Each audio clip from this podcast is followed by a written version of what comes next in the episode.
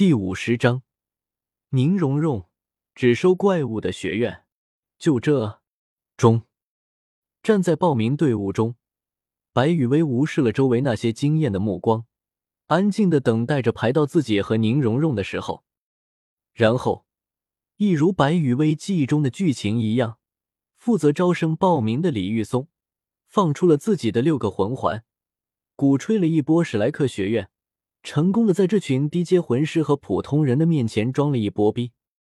讲道理，看着装逼之后一副高人风范的李玉松，白雨薇差点忍不住自己的吐槽之魂。喵了个咪的！现在的史莱克学院连全大陆高级魂师大赛的入场资格都没有，有什么可自豪的啊？如果不是过两年摘了柳二龙的果子，特喵的出了索托城。谁知道你们史莱克学院是哪根葱？只收怪物的学院。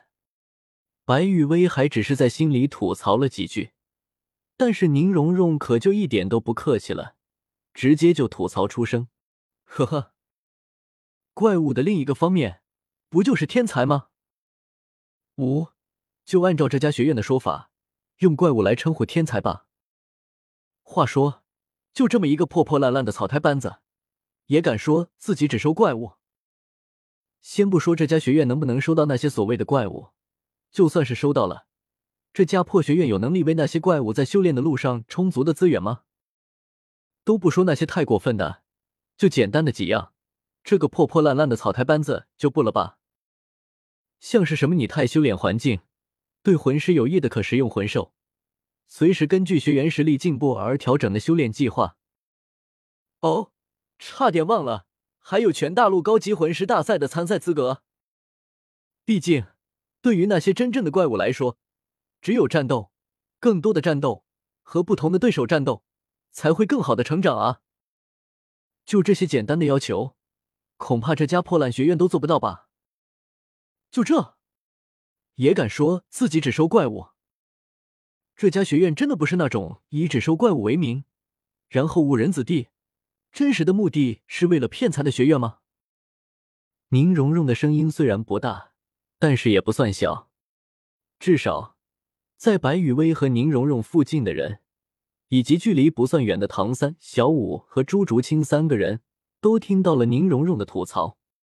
然后，刚刚还觉得李玉松的话超级帅的小五，顿时就蔫巴巴的不说话了。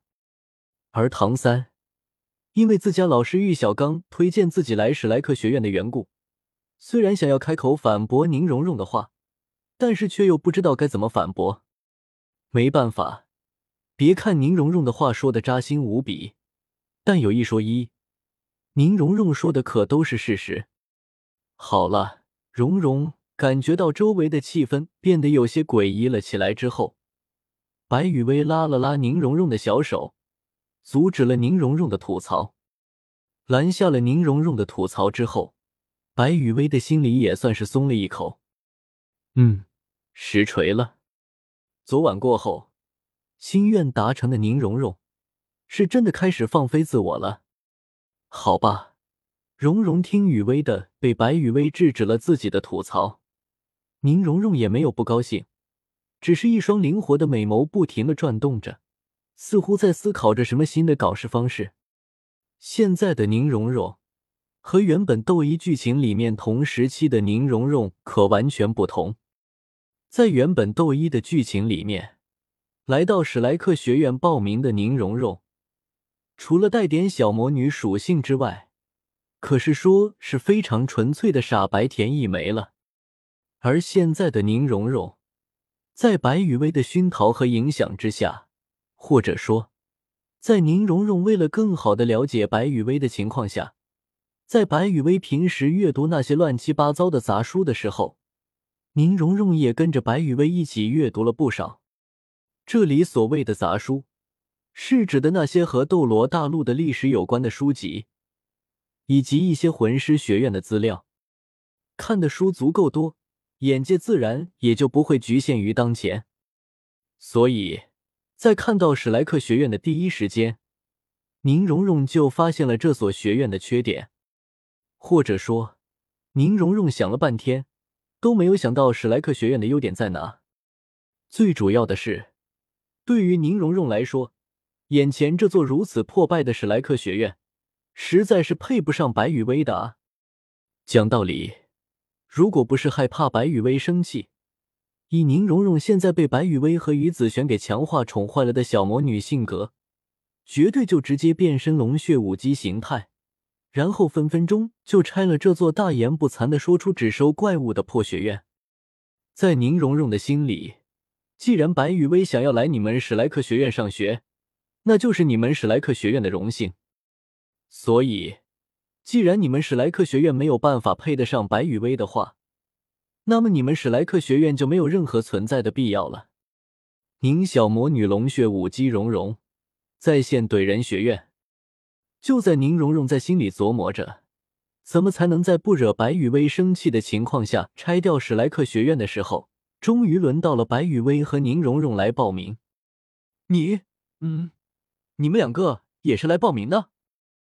史莱克学院负责招生的李玉松，看着身高和身材都远远的超出了十二岁这个界限的白羽薇，神色有些迟疑不定。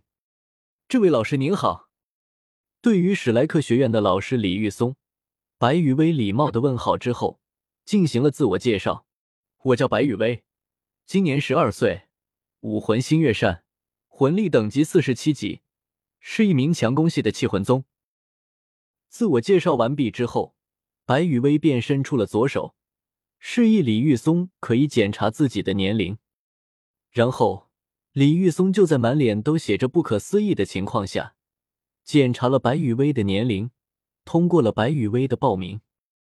而白雨薇之后的宁荣荣，虽然一心想要拆了史莱克学院，但是因为白雨薇就在一旁的缘故，宁荣荣还是很好的保持了自己七宝琉璃宗大小姐的风范和气质。这位老师您好。于是，宁荣荣直接就复制了白雨薇的自我介绍，同样的彬彬有礼，气质翩然。我叫宁荣荣，今年十二岁，武魂九宝琉璃塔，魂力等级四十六级，是一名辅助系的气魂宗。在检查过宁荣荣的年龄之后，李玉松这位负责史莱克学院报名的老师，直接就陷入了怀疑人生的状态。十二岁的魂宗还是两位，这才是真正的怪物啊！